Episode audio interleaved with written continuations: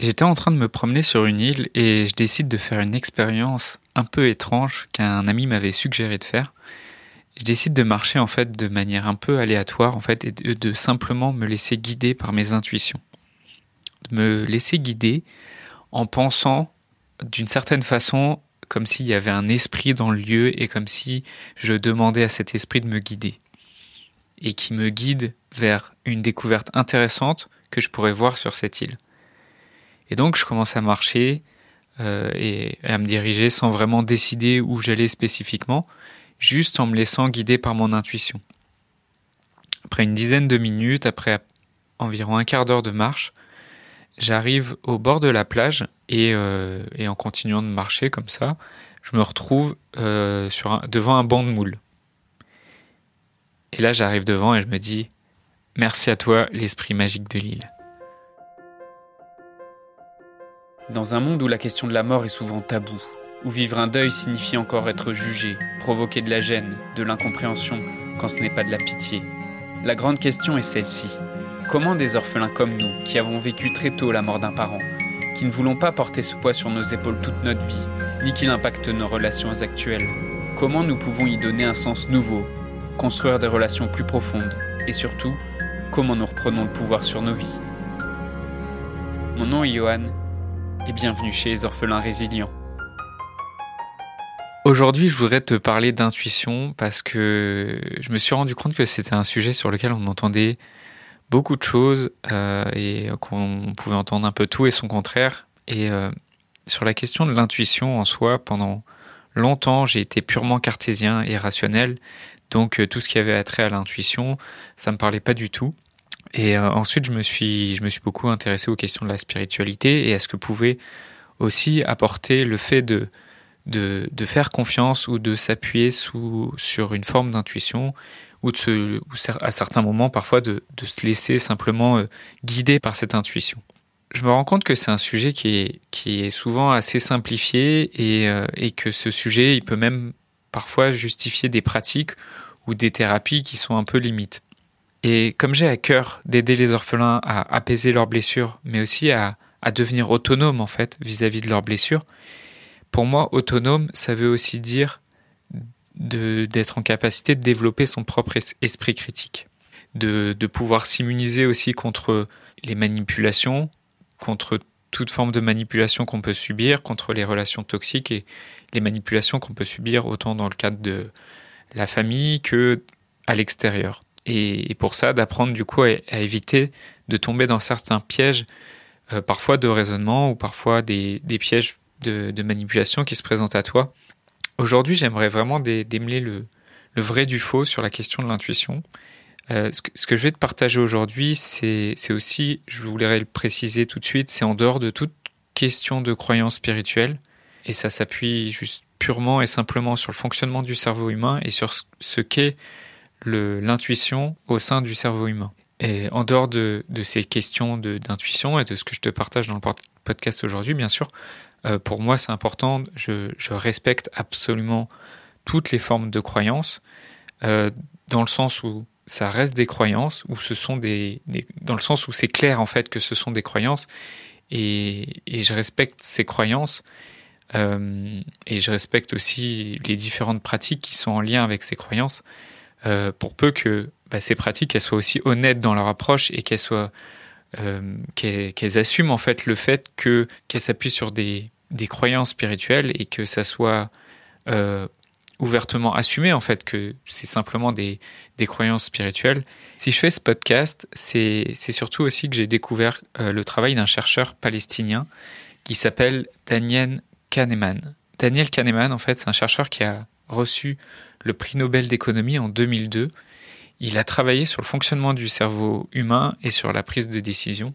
En fait, le fonctionnement, ce qu'il ce qui, ce a étudié, c'est le fonctionnement du cerveau, et le fonctionnement du cerveau a pour lui euh, deux systèmes de fonctionnement. Il y a ce qu'il appelle le système 1 qui, qui fonctionne de manière plutôt intuitive et qui, qui correspond par exemple à des réactions émotionnelles primaires, qui correspond à des, des pensées intuitives qui viennent euh, très rapidement et qui ne demandent pas d'effort intellectuel.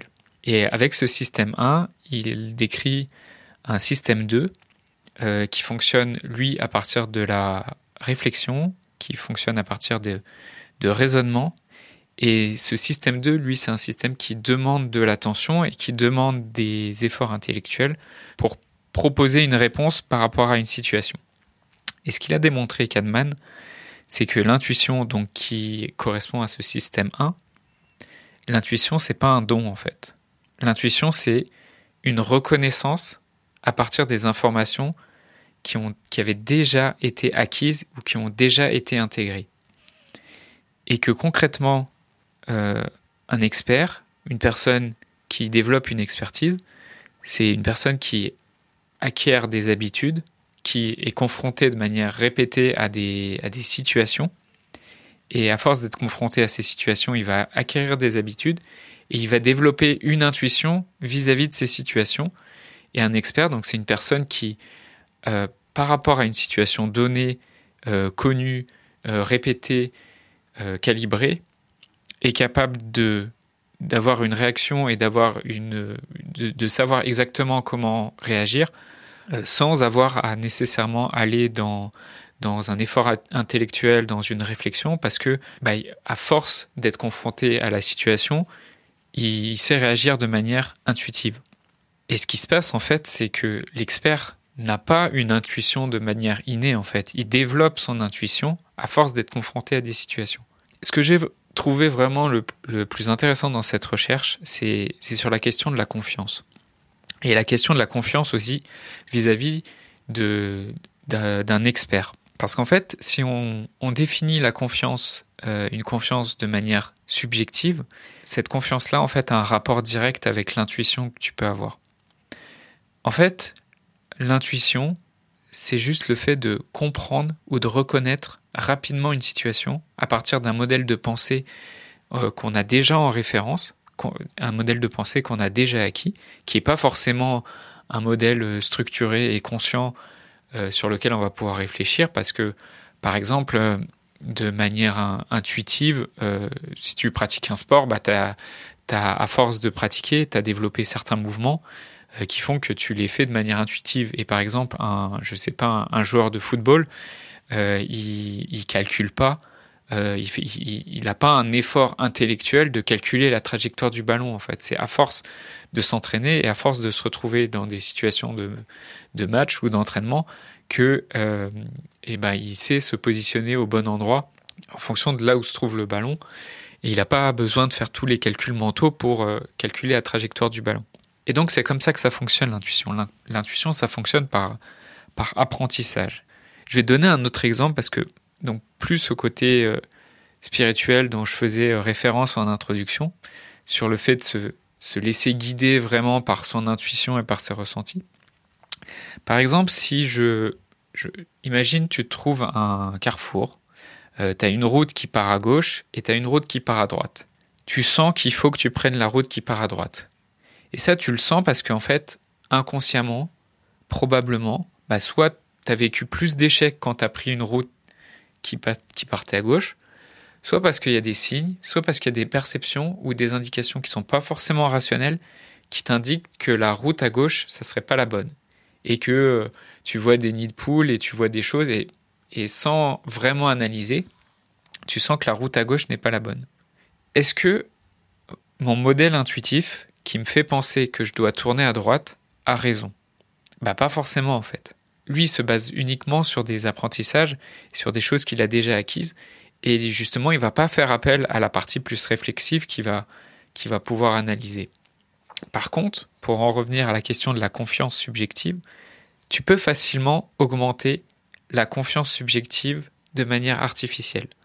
En clair, si je me répète en boucle une affirmation positive et que je me dis la route à droite c'est la meilleure route, la route à droite c'est la meilleure route, euh, je, sais qu'il faut tout le temps partir à droite et que tu, tu vas incorporer, par exemple, dans ton système de croyance, une superstition dans laquelle tu te dis la route à droite, c'est la meilleure route, et qu'en même temps, tu te dis, quoi qu'il arrive, en fait, si je passe par la route de droite, quoi qu'il puisse se passer, même si je fais des mauvaises expériences, c'était la bonne route.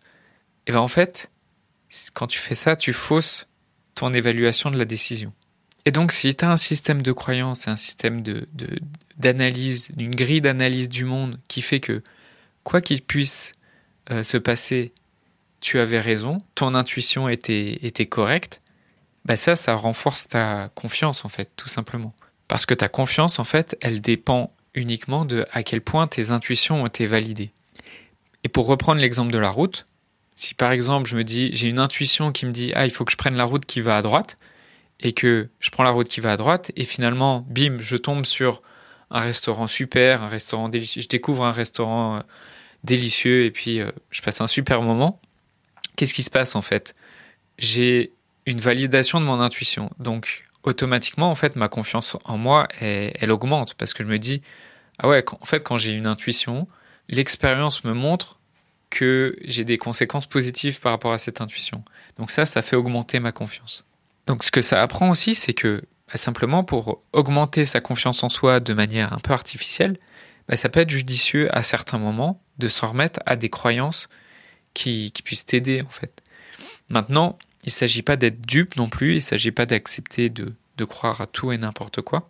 D'ailleurs, pour les pratiques qui sont un peu ésotériques, pour les pratiques qui ont un peu attrait à la divination ou avec des pouvoirs, des pouvoirs un peu magiques comme le magnétisme ou comme les énergies, euh, il y a un chercheur américain, il y a un chercheur, c'était un ancien magicien en fait, qui s'appelle James Randi.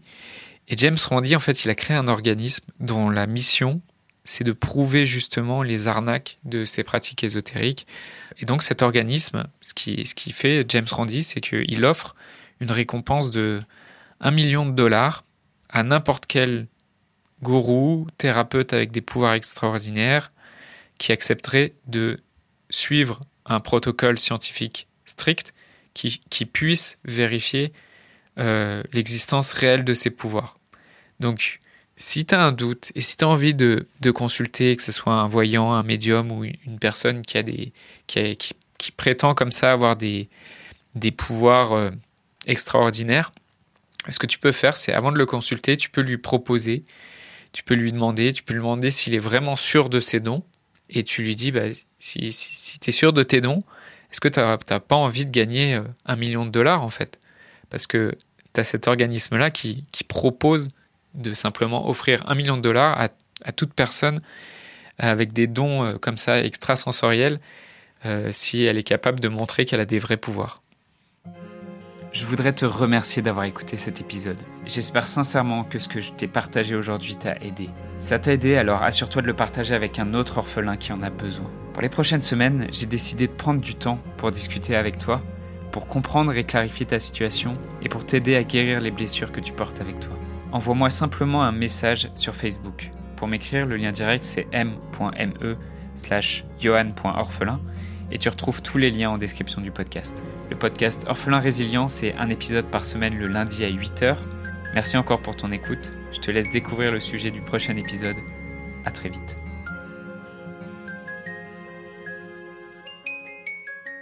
Dans le prochain épisode, je recevrai Tiffen. Tiffen a produit le podcast La Voix des Lucioles. C'est un podcast dans lequel elle rencontre des, des, résilients, des personnes qui ont, qui ont vécu une épreuve dans le but de partager de l'espoir.